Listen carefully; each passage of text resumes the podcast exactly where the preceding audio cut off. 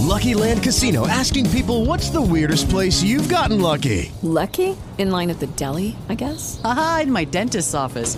More than once, actually. Do I have to say? Yes, you do. In the car before my kids' PTA meeting. Really? Yes. Excuse me, what's the weirdest place you've gotten lucky? I never win and tell. Well, there you have it. You can get lucky anywhere playing at LuckyLandSlots.com. Play for free right now. Are you feeling lucky? No purchase necessary. Void where prohibited by law. 18 plus. Terms and conditions apply. See website for details.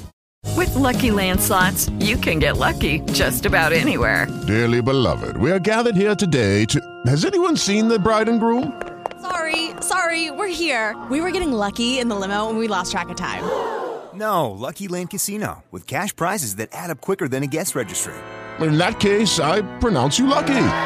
Play for free at LuckyLandSlots.com. Daily bonuses are waiting. No purchase necessary. Void where prohibited by law. 18 plus. Terms and conditions apply. See website for details. Estás a punto de escuchar tu podcast favorito conducido de forma diferente. Conocerás un podcast nuevo y este mismo podcast con otras voces.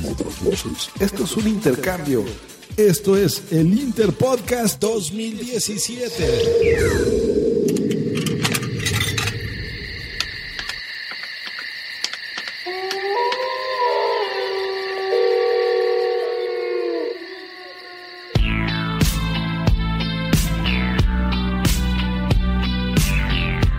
Abrí tu placar. ¿Tenés más remeras de cine y superhéroes que otra cosa? ¿Sos de los que maratonean series y no ven la hora de hablar de ellas con sus amigos? Quédate tranquilo, nosotros somos igual. Miramos y leemos de todo, pero a vos te traemos solamente lo mejor. Esto es La Manija Podcast.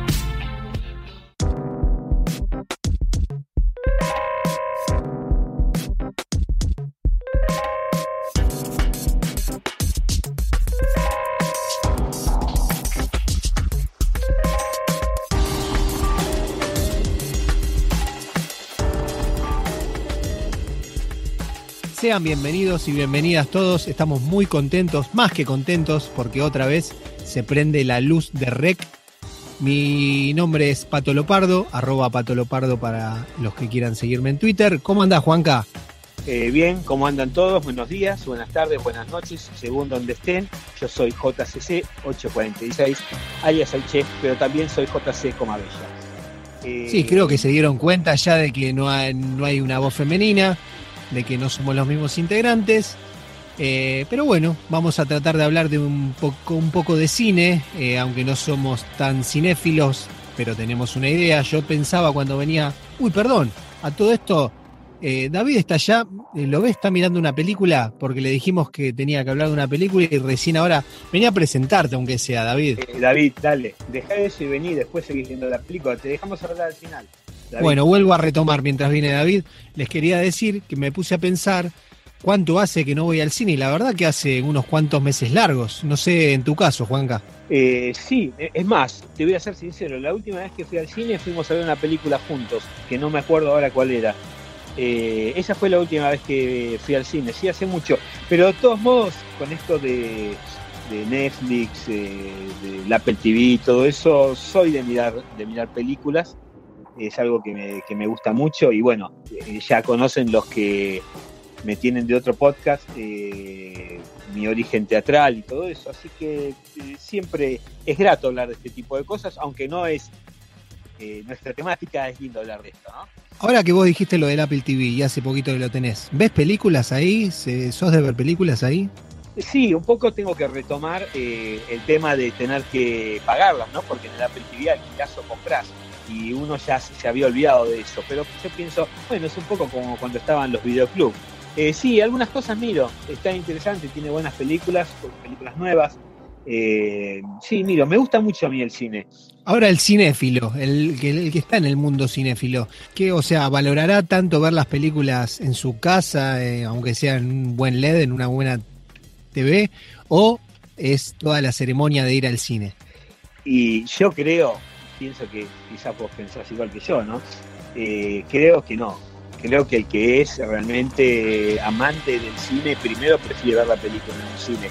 Eh, nos acostumbramos a ver películas en, grandes televisores, 48, 55 pulgadas, con buen sonido, a oscuras, todo muy bueno, pero el cine tiene lo suyo. Y yo creo que como ir al cine, sí, es, es, algo distinto.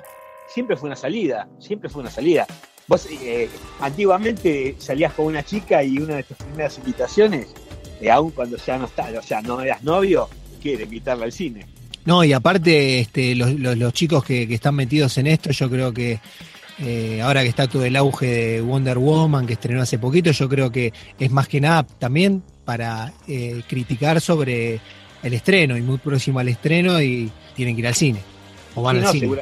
Yo eh, entiendo que sí, aparte yo los he escuchado a los chicos que están con esto y realmente me, sorprende todo lo que saben porque a su vez siento que son personas bastante jóvenes, jóvenes. como vos y me sorprende cómo abordan los temas y lo que saben. Ahora que sacaste lo del tema del cine, que era la salida y que ibas con tu chica, ya que estás, eh, podemos hacer un, paréntesis, porque me acordé, cuando llevabas a la chica al cine, ¿qué tema era? ¿Cuánto tardabas en pasarle la mano mirando la película por atrás de la silla y apoyarle la mano y que la chica a ver cuál era la reacción. Casi, casi la tenías cocinada, porque si ya la llevaste al cine era medio como pero no sabía porque siempre estaba ahí el, cachetazo o el enojo podía pasar, ¿no? Sí, lo más lindo que si en este podcast hubiera una chica diría nosotros lo teníamos cocinados a él, ¿no? Es, que hay una chica en, el, original, pero bueno, no la tenemos acá con nosotros. Claro, pero sí, yo creo que cuando ya ibas, eh, no era la primera salida, la primera salida después del baile, ponerle un boliche, ir a tomar algo al día siguiente, charlar, eh, en esa época las cosas no eran rápidas como parecen, parecen ser hoy, pero eh, ya era cuando más o menos vos sabías que no era un piletazo. Yo creo que ahora ya entras este, más que la mano, este, que yo creo que le pasas la pierna, le pasas todo en esta época. Sí, no vas al cine, eso, eso. Nosotros parecíamos boludos, no vas al cine. Era otra época, pero sí, estoy de acuerdo con vos el momento de poder arrimar o darle algo, qué sé yo, tomar un caramelo, una pastilla y tocarle la mano y ver qué onda, todas esas cosas. Y, la que la que creo que hicieron la mayoría, o por lo menos la hacía yo ya un poquito más para acá, era, eh, por ejemplo, eh, con mi mujer actual, entrábamos al cine y como no queríamos gastar un poco más cuando pasaban a vendernos, o quizás teníamos más hambre, nos, nos hemos llegado a comprar, ella llevaba en la mochila tenía una mochila, me acuerdo. Hemos llegado a comprar una docena de empanadas y pasarlas. Sí, me acuerdo que el boletero nos cortaba el boleto y salía un olor a empanada de adentro, porque claro, encima calentitas, recién hechas. Qué bueno. Hemos pasado de todo y bueno, eh, era como estar en casa y bueno, comernos ahí algún sándwich, alguna empanadita, algo, algo rico y traerlo de afuera. Sí, así no, tanto no lo hice, galletitas, ese tipo de cosas sí, pero en la época mía lo que había era más tiempo porque eh, había cine continuado, o sea, vos tenías dos películas, si vos entrabas a una a la mitad, terminaba y nadie te echaba el cine, veías la otra y después podías ver la otra. O sea, claro. tenías todo el tiempo del mundo. La Valle, ¿no?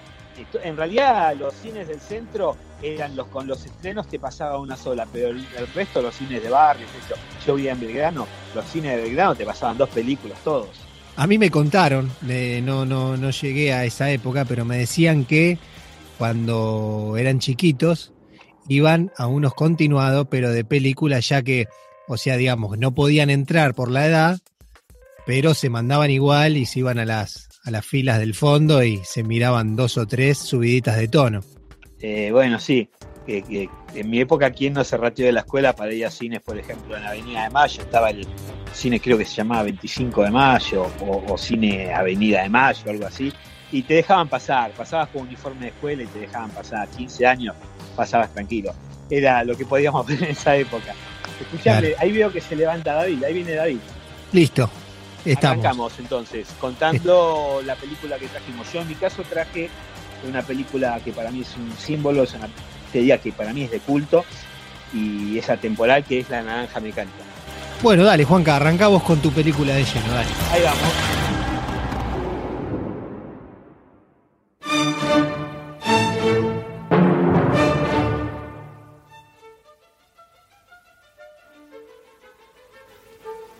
Bueno, hoy les traje una película, eh, La Naranja Mecánica, Es una película basada en la novela de Anthony Burgess de 1962 y esa novela está proyectada más o menos, no se sabe, un futuro incierto, pero pongámosle que puede ser para 1971, es de la, de la época psicodélica.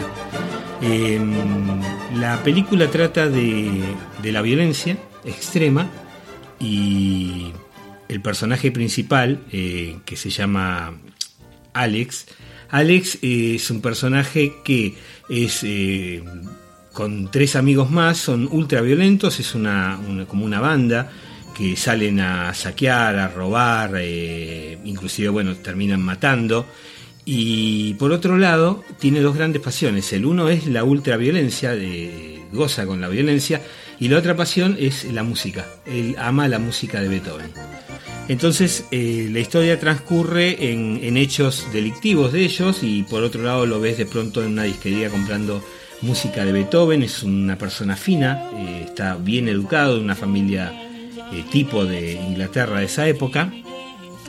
Y a la noche cuando salen golpean a vagabundos, entran a casas, roban, violan, hasta que una noche entran a la casa de un escritor y terminan violando a la mujer delante del escritor, quien queda, queda enfermo, eh, la matan y se escapan, pero al escaparse él se cae, se golpea y lo terminan capturando. Entonces toda esa etapa de, fechorías de él eh, termina en, la cárcel. Es condenado y lo loco es que dentro de la cárcel, cuando Alex está eh, sujeto a, la exposición pública, es, un caballero inglés, o sea, él es muy correcto, estudia en la cárcel, obedece todo, eh, sigue todos los, parámetros de conducta y exigencias de la cárcel. Y por esta misma razón, eh, el Estado británico estaba tratando de luchar contra la violencia y buscaba un, método como para erradicar la violencia de una manera eh, contundente, pero que fuera a base de un tratamiento que no te lo da una cárcel. Entonces desarrollan mediante una droga, eh, poder inhibir, en realidad no es que cura la violencia, lo que hace es, esa droga, mediante un tratamiento que ahora, ahora les voy a contar, es inhibir la violencia. Cada vez que yo tenga una, un, brote de violencia, lo que voy a sentir es un dolor, eh, una sensación horrible, y eso mismo me va a inhibir y no lo voy a poder hacer.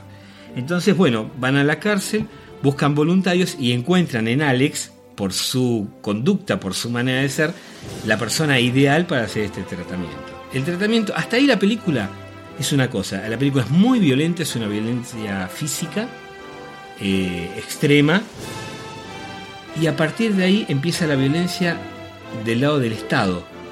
Es la violencia del lado del Estado, o sea, mediante una droga, a él lo ponen en una silla eh, con un aparato le mantienen los ojos abiertos, le ponen una pantalla y le van pasando, junto, le, le administra la droga y le van pasando em, películas eh, de hechos violentos, o sea, eh, partes de la Segunda Guerra Mundial, violaciones, todo ese tipo de cosas muy violentas y le ponen de fondo la música de Beethoven.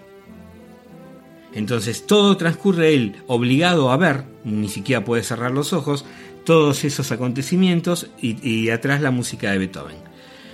Cuando finalizan, cuando consideran que él ya está eh, curado, entre paréntesis, ¿no? que está curado, em, se presentan autoridades y en un escenario a él le hacen vivir distintas situaciones. Por ejemplo, una mujer semidesnuda, con los pechos al aire, y que él quiere ir a tocar, y cuando la quiere tocar, justamente lo que le hace, lo que le hizo esa droga es que él, eh, en esa actitud de quedar, vamos a suponer, eh, abordar a esa mujer contra la voluntad de ella, él siente un terrible dolor y no puede hacerlo. El mismo cuerpo es como que se contrae y no puede hacerlo.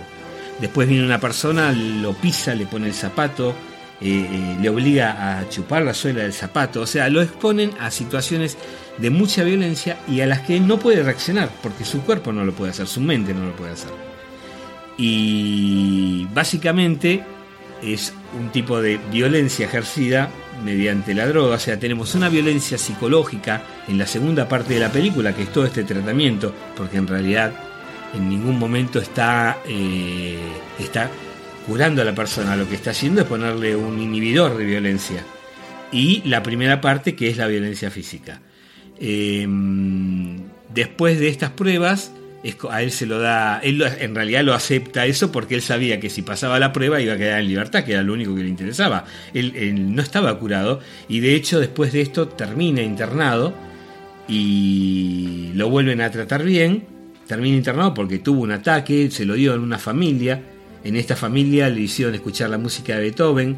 Lo cae casualmente contra el, eh, con el, el marido de la mujer que él mata entonces es como que lo, torturan, él se termina tirando, escapando y tirando, va a un eh, hospital y en el hospital es como que lo que entendés es que él en realidad ya la droga no, no tenía efecto sobre él, pero pacta con el jefe de la policía, como de común acuerdo, que él va a seguir siendo bueno, como que la droga sí lo curó, hizo el efecto, y el jefe de policía va a dar, como eh, exitoso el, eh, el tratamiento.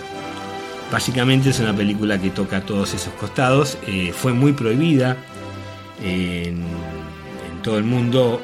Tuvo, tuvo problemas y en la Argentina terriblemente prohibida porque justamente hablaba de la tortura y todo este tipo de cosas.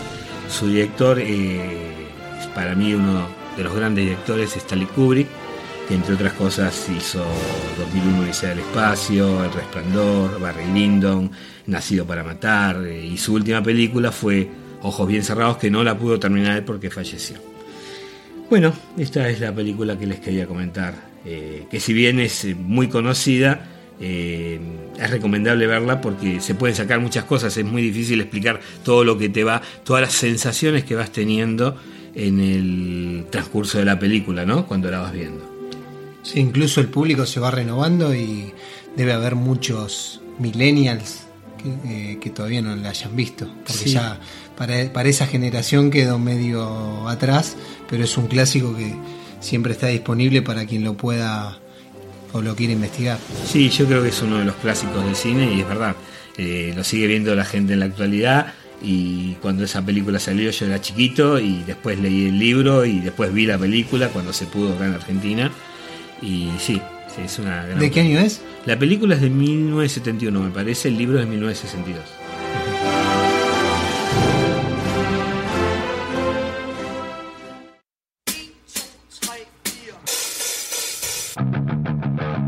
San Quentin. We're all excited you're here, staff and inmates alike. One thing I do have to tell you before you enter, the state has a no hostage policy. The unlikely event that you are taken hostage, the state will not negotiate your release in exchange for the release of an inmate. Agree with that?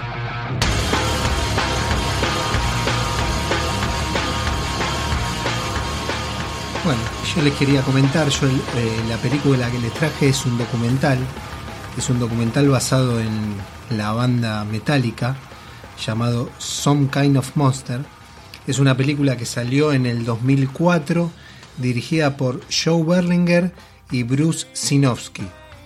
Bueno, el documental eh, en realidad arranca en el 2001, en una época donde las cosas eh, dentro de la banda no andaban para nada bien Justamente eh, había tenido un problema eh, el bajista Jason Newsted, por lo que se ven, lo, que dejan claro es que había tenido una charla ahí con el baterista Lars Ulrich y cosas que no habían quedado para nada bien porque él tenía un proyecto paralelo de una banda que se llamaba Echo Brain, que era una, por lo que se escucha era una banda un poco más tirando para el lado alternativo. Y eh, Lars en ese momento le dice, mira, eh, dedicale tiempo a Metallica. Eh, como que no quería que se le escape nada más allá de lo que era dentro de, la banda Metallica.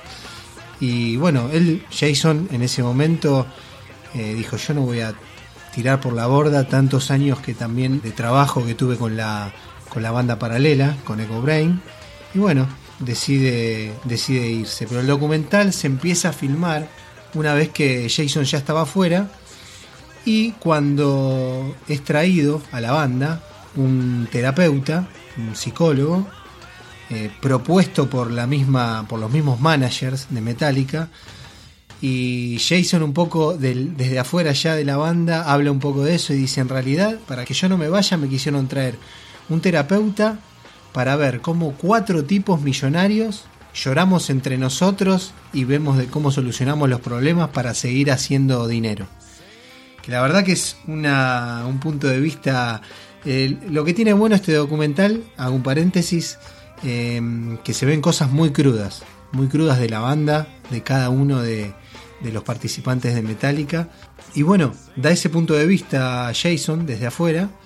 Eh, los que quedan, eh, Lars Ulrich el baterista, Kirk Hammett el guitarrista y James Hetfield, guitarrista y cantante, aprueban a la venida de ese terap- terapista, terapeuta, y él los va a acompañar porque van a ingresar a grabar en un nuevo disco, un nuevo disco que va a ser eh, Saint Anger. Eh, ese disco, para grabarlo, ellos dicen, bueno, nos vamos a ir a grabar a un lugar de San Francisco llamado El Presidio, como para no tener ningún tipo de, de comodidades. Y el tema es que la cosa está muy, muy, muy áspera entre, más que nada, entre Lars y James. El terapeuta trata de, hacer las cosas un poquito mejor, pero lo que ocurre es que tampoco incluso tienen bajista y le dicen a Bob Rock, que es el productor de ese disco, si puede hacer las veces de bajista, por lo menos en la grabación del disco.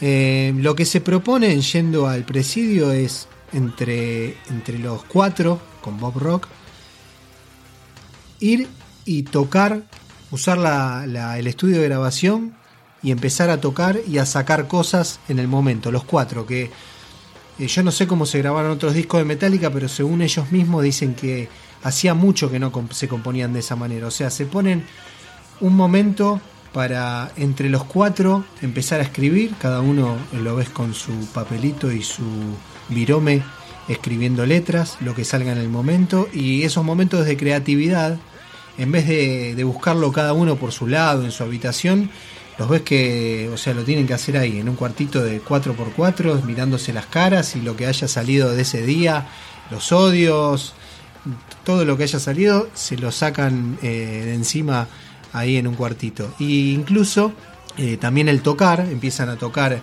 se ponen a tocar riffs entre ellos, eh, empieza a tocar la bata Lars. Y es todo este, como si fuera un ensayo, de lo cual se va grabando todo. Y después de esas grabaciones se van, obviamente, eh, puliendo y sacando los temas en concreto. Pero ¿qué pasa? Esto comienza sin mucha creatividad. Eh, La poca creatividad que hay eh, se la empiezan a, pelear entre el baterista, entre Lars y el cantante. Eh, dos personas, dos personajes que, se denota que tienen a flor de piel todas sus, bueno, su forma de ser. Se nota que son dos tipos que, que- son cabeza de grupo y tratan de, de hablar de sus egos con el terapeuta de por medio, hasta que un día se ve que se levanta un poquito mal James, le dice algo Lars y se empiezan a, hablar en eh, cara a cara y James se va, pega un portazo Hey guys, it is Ryan. I'm not sure if you know this about me, but I'm a bit of a fun fanatic when I can. I like to work, but I like fun too. It's a thing. And now the truth is out there. I can tell you about my favorite place to have fun Chumba Casino. They have hundreds of social casino style games to choose from, with new games released each week. You can play for free anytime, anywhere. And each day brings a new chance to collect daily bonuses. So join me in the fun. Sign up now at chumbacasino.com. No purchase necessary. VGW Group. Void were prohibited by law. See terms and conditions. 18 plus. y por poco más de un año no, no vuelve. Ellos se enteran de que había empezado una rehabilitación porque en ese momento él estaba muy mal, sobre todo de alcohol. Eh, en ese momento del documental se ve quienes quedan en el grupo que empiezan a decir, ¿y si este es el final de Metallica? Puede ser. Empiezan a rondar un montón de, de pensamientos eh, sobre qué es lo que va a pasar. Un día vuelve, vuelve James, pero con un montón de reglas nuevas. Como eh, él dice que por cómo está no puede trabajar más de cuatro horas, o sea que viene al estudio de 12 del mediodía a 4 de la tarde y todos se tienen que adaptar a eso. Que por ahora él no puede salir de gira porque no sabe cómo va a estar, cómo le va a pegar, si va a querer agarrar el alcohol de vuelta o no y un- una lista bastante larga de, de cosas. Hasta que en un momento mm, Lars se cansa un poco nuevamente porque una de las cosas que le dice James es, eh, chicos, yo me enteré de que ustedes, después de las cuatro que yo me fui, ustedes estuvieron escuchando el tema y yo noto o siento que cuando yo vuelvo al otro día, se tomaron decisiones sin que yo esté. Eh, Lars cuenta hasta 10, decir que Kirk, eh, no se mete mucho, eh, es un tipo de muy pocas palabras y dentro de todo se ve con bastante calmado y con bastante humildad y si tiene ego creo que eh, lo maneja bastante bien.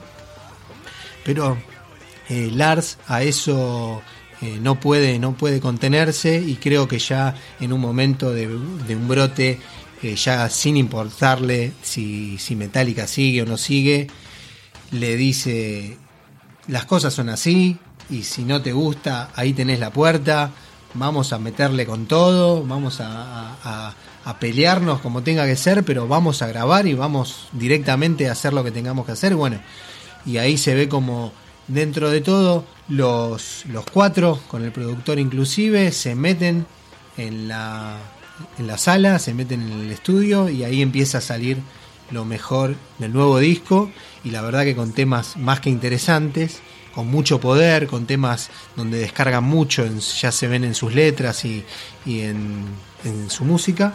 Eh, en su Y no- momento dicen que tienen que salir de gira, que bueno, lo, lo convencen a James y dicen, bueno, tenemos que salir de gira, se juntan, eh, ya ahí vienen los managers, ya empiezan a escuchar cómo va a quedar el disco, eligen el nombre del disco, que para ese entonces tampoco obviamente estaban de acuerdo ni Lars ni James, pero bueno, se quedan con el, con el nombre de James, que es el que tira el de Saint Anger, que significa Santa Ira, y bueno, vamos a salir de gira, pero necesitamos ahora el bajista.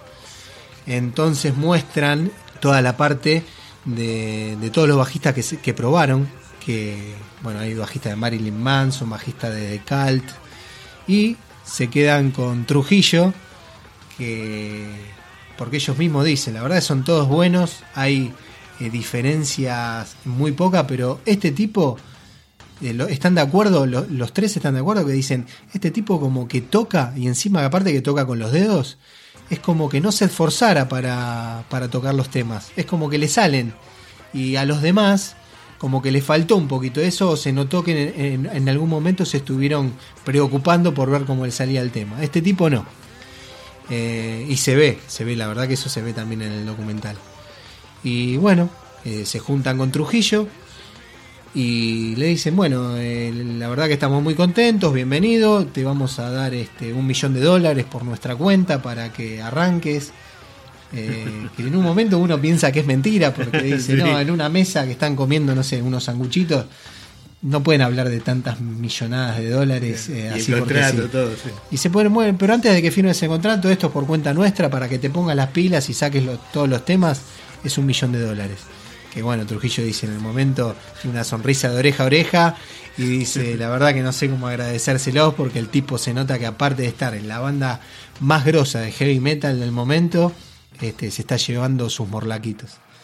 Eh, pero no, se lo ve que es un tipo muy humilde, que eh, tiene muy poco ego o muy parecido a, a Kirk Hammett, eh, así que ahí no, no, no va a venir otro problema por ese lado. Y bueno, y el documental va terminando cuando en- entonces por fin ya van saliendo de gira por Estados Unidos, se, se va escuchando el tema de fondo de para, para que salga Metallica al escenario, luces apagadas, y se va viendo a cada uno de los, de los cuatro integrantes en su recorrida hasta el escenario. Como película en sí, primero que no puedo hablar mucho porque tampoco soy un aficionado. Sí, pero, lo que tiene es, eh, más allá de... Es un documental. Y lo que es un bueno- documental y lo que tiene de bueno es que, porque yo después pensaba, digo, ¿cómo estos tipos, estos grosos, eh, dejaron y, confirmaron de poder ver un montón de cosas de cómo sacan trapos al sol o varias cosas de, la personalidad de uno, porque en una eh, James Hetfield se sincera y dice, eh, ya después de haber venido de la recuperación, dice, la verdad que era siempre lo mismo, era siempre buscar en una botella de alcohol, despertarme cada mañana en, en una cama distinta sin saber la persona que tengo al lado y ir con resaca a, a dar un show sin haber dormido el día anterior, era siempre lo mismo. Eh, Claro. Cosas que, que a lo mejor uno, él, él que era uno de los que más eh, se planteaba en un momento de no seguir con el psicólogo, de que no estén las cámaras del documental y en varias oportunidades eh, se planteó de bajar todo eso, eh, que después diga algo así, incluso eh, lo haya dejado y haya permitido que un montón de cosas de esas se vean en documental, eso es lo que yo, eh, por, por lo que me decidí a hablar de este documental, porque se ven cosas muy, Está muy bueno. muy descabelladas y muy frías. Aparte yo creo que se desmitifica un poco, todos vimos el glamour, vemos Metallica, todo lo que tienen, su música, los escenarios, los recitales, y uno se imagina un montón de cosas. Y este recital está muy bueno porque deja ver que la- es bastante difícil la vida de los músicos y toda esa fama, todo, todo lo que logran, todo, es- todo ese dinero, todo lo que logran tiene un costo muy alto. Costo de familias, costo de salud, un montón de cosas. Sí, Sí, porque uno ve siempre el costado de, de la fama, del show, del rockstars. Eh, y bueno, y sí, se ven cosas de, Es un laburo de la también, familia, es del otro lado, de los nenes chiquitos, de las mujeres. Claro, separaciones porque no están, y sí, es difícil. es difícil. Ha habido innumerables, entre ellos Peter Gabriel dejó Génesis por, por su familia.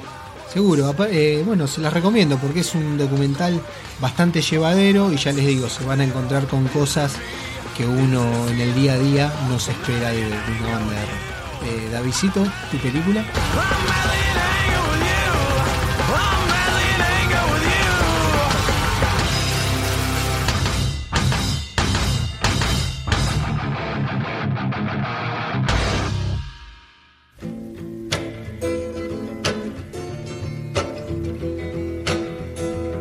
Searching for Sugar Man. Sugar man, won't you hurry?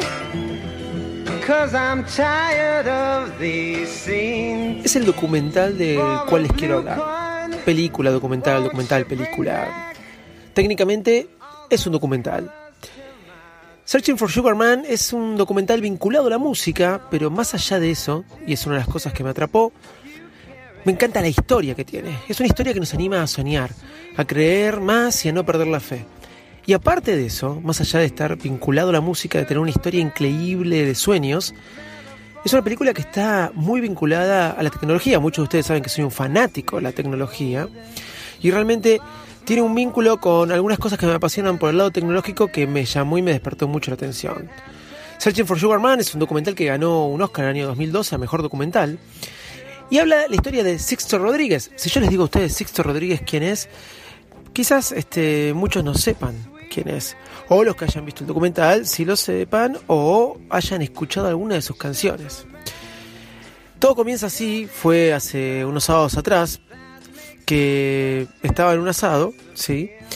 Y mientras se prepara el fuego, ¿no? Se pone el carbón, se van cortando las maderas. Cada uno tiene sus técnicas, ¿no? Para armar un asado o armar el fuego un asado. Algunos dicen que tienen que armar la técnica de la cerveza. ¿Saben cuál es la técnica de la cerveza? Agarrar una botella de cerveza, rodearla de papel de diario, después sacar la botella y poner los este el carbón arriba del papel y prender fuego adentro. Bueno, cada uno tiene sus técnicas, ¿no? Pero mientras estábamos deliberando con qué técnica íbamos a prender el fuego para después hacer el asado, que el asado eran hamburguesas. O sea, tanto lío para hacer hamburguesas a la parrilla, que me encantan. Pero bueno, más allá de eso, sonaba en el iPhone de una de las personas que estaba con nosotros, Sixto Rodríguez. Cuando otra persona le preguntó quién es el cantante, y es un cantante estilo Dylan, muy bueno, me lo hizo conocer Diego, otro amigo de él, se llama Sixto Rodríguez. Y yo corté la conversación y dije, claro, Sixto Rodríguez, Searching for Sugar Man, le dije yo. ¿De qué nos hablas? Y ahí les empecé a contar la historia. Sixto Rodríguez, llamado Sixto porque era el sexto hijo, ¿sí? Eh, fue un cantante de los años 70, ¿sí? De los años 70 de Estados Unidos, que eh, se dio la casualidad o pudo, sí, que eh, en el año 1970 grabar su primer disco. Sí, cuánto tiempo uno está esperando grabar un disco, hoy es algo tan fácil hacerlo, pero en aquel momento era algo ya mucho, mucho más difícil. Sixto Rodríguez era de Detroit, Michigan, y cantaba en bares. Era un hombre común, pero bueno, este, a fines de los 70 fue contactado por dos productores y grabó Cold Fat. Cold Fat, que salió en 1970, no tuvo éxito comercial, y como no tuvo éxito comercial, bueno, digamos que quedó ahí en la nada. Pero aún más allá de eso, Sixto Rodríguez pudo llegar a grabar otro disco con otro productor al año siguiente, en el año 1971, que era Coming From Reality. Coming From Reality, al igual que Colfat, no tuvo ningún tipo de éxito. Por ahí, dos discos fallidos, disculpen, dos discos fallidos hacen que tengas ganas de dejar la carrera y no te creas este el mejor cantante o que no te busquen más productores para seguir grabando discos. Bueno, eso fue lo que le pasó a Sixto Rodríguez. Y Sixto Rodríguez de alguna forma este fracasó o él pensó que había fracasado, porque mm, ya que sus bajas ventas en los dos discos que sacó, uno en 1970 y otro en 1971, hizo que dejara de, de grabar y de seguir cantando en bares, aunque lo hacía a su manera, pero eso hizo que se alejara un poco de la carrera de la música. Así fue como terminó trabajando en el mundo de la construcción, este, ahí en Detroit, pero no como músico. Lo que Sixto Rodríguez no sabía y que se le había escapado era que su trabajo fue muy recibido en Sudáfrica. Las letras de sus canciones, este, y aparte se había generado un misterio alrededor de él, ¿sí? lo transformaron en una figura en los jóvenes de Sudáfrica. Es más, su álbum Colfat, perdón, fue adoptado como un símbolo para la lucha contra el apartheid. O sea, Sixto Rodríguez en Detroit, Michigan, no tenía ni idea que allá en Sudáfrica las letras de sus canciones eran un boom y eran letras para, usar, eh, para usarse de manera de protesta, ¿sí? La cosa que, bueno, en Sudáfrica, mucho tiempo después, surgió el rumor de que Sixto Rodríguez había, se había suicidado en medio de un concierto. Pobre, claro. Sixto Rodríguez no tenía ni idea de esto, de que se había suicidado, o que decían que él se había suicidado en el medio de un concierto. La cuestión, sí, que eh, a mitad de los noventas, un hombre llamado Stephen Segerman, sí, y Craig Stradon lo buscaron. Sí, dos hombres sudafricanos comenzaron a investigar acerca de la identidad de Sixto Rodríguez, porque de alguna forma querían llevar a Sudáfrica este ídolo sudafricano. La cosa es que dieron con la discográfica que había este, producido y sacado a la venta Colfat la primera vez, su primer disco. Y claro, la discográfica, uno de sus primeros productores, eh, le dijo, no, Sixto Rodríguez este, no murió, vive acá en Detroit. Bueno, idas y vueltas pudieron este, contactar a Sixto Rodríguez y le pudieron decir, escúchame, sos un éxito, sos un ídolo en Sudáfrica, te escuchamos hace mucho tiempo. La cuestión que a mediados de los 90, Sixto Rodríguez, sin imaginárselo nunca, apareció dando seis recitales multitudinarios en Sudáfrica como máxima figura y se dice que de vez en cuando vuelve a dar estos recitales. ¿Qué hace hoy Sixto Rodríguez? Sixto Rodríguez sigue siendo Sixto Rodríguez, pero Searching for Sugar Man, este documental te muestra la historia de que por ahí vos no lo sabías, pero mira la magia de la música, cómo te transportó, te hizo este, derribar fronteras, derribar este, kilómetros y pudiste llegar a Sudáfrica y ser un ídolo cuando ni te lo imaginabas. Por eso digo que es una historia que te hace no perder la fe y creer que capaz vos no lo sepas, pero lo que estás haciendo tiene repercusión a no saber dónde. En todo sentido lo digo. Lo mejor aún, y más allá de eso, es cuando me puse a investigar cómo llegué a este documental. Llegué porque allá por el año 2012 me llegó primero la noticia que la historia del documental. La noticia era que era el primer documental, sí, el primer documental, y por ende, el primer documental o película en ganar un Oscar filmada con un iPhone, sí, con un iPhone 5. Como ustedes escuchan, señores, quizás algunos hayan escuchado esta historia, lo he comentado allá por el año 2012 en mi podcast Virus Mac, que con la aplicación 8 milímetros, ¿sí? La aplicación 8 milímetros Vintage Camera, 8mm Vintage Camera se firmó con un iPhone 5 partes de este documental. Parece que era muy costoso poder alquilar esas cámaras, entonces dijeron, ¿por qué no usamos el iPhone y bajamos esta aplicación? La cuestión es que fue un éxito esas tomas y el iPhone dio su aporte y una aplicación ya por el año 2012. Hoy existen aplicaciones mucho más superiores. Y lo que es peor aún, existen iPhones y smartphones mucho más superiores a lo que era la cámara del iPhone 5. Pero ya en aquel momento, bueno, ¿qué pasó? Sucedió eso. Este, la aplicación 8mm Vintage Camera logró ayudar a firmar este documental que luego ganó un Oscar. Searching for Sugar Man, un documental que les recomiendo y un montón. But it's I who pays the rent for these fingered face. Ahora, toda esta historia la conté en el asado de una persona que le habían recomendado escuchar a Sixto Rodríguez. ¿Cómo supo de él? No lo sé. Pero la cuestión es que Sixto Rodríguez sigue sonando y creo que va a sonar por mucho tiempo más. Pero como soy padre de dos nenas, y si ustedes me hablan de música y me hablan de películas, les tengo que recomendar una película para los niños, sí, para los más pequeños. Y hablo de Rock Dog. Rock Dog es una película que habla simplemente de un violero, sí, de un perro violero. De un perro guitarrista, sí, de un perro guitarrista, pero que encuentra su poder a través de la guitarra y de la música. Les voy a decir algo, es muy entretenida. Habla de la pedantería, quizás de un guitarrista famoso o de un músico famoso y de cómo se redime. Y habla de lo que uno busca a través del instrumento musical y querer transmitir. Nada más, les quería recomendar estas dos películas y contarlas desde mi visión vinculadas con la música y por qué no con la tecnología. Searching, for Sugarman y Rock Dog.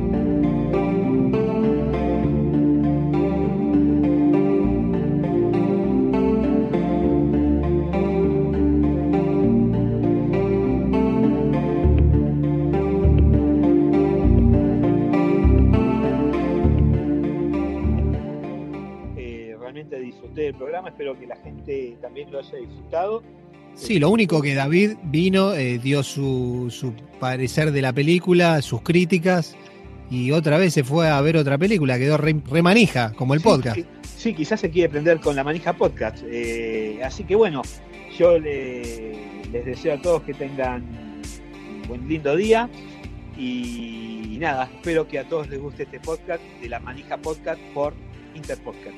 Sí, le queremos agradecer a los chicos, a los chicos de, la Manija Podcast por, por, habernos dejado hacer esta parodia, eh, a la organización de los Interpodcast 2017, que la verdad que nos divertimos mucho haciéndolo.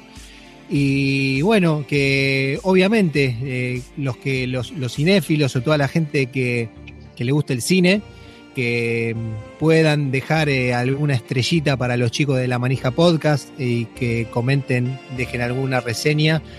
Y bueno, y también lo pueden hacer para nosotros, para ni aunque me lo pidas de rodillas, que lo hacemos eh, Juanca, David y yo. Es un podcast de música para los que no lo conocen. Ajá. Así que dense una vuelta por ahí también. Déjenos alguna reseña en iTunes, que eso nos sirve mucho a los podcasters para tengamos más visibilidad y que más gente nos pueda conocer. Y bueno, gracias a todos. Gracias a Juanca, todos, gracias, gracias, a la Manija Podcast y espero que a ellos también les guste, lo hicimos con ganas y mucho respeto. Vamos con David que, mira, compró pochoclos. Ahí viene, perfecto. Chao chicos. Chao, chao.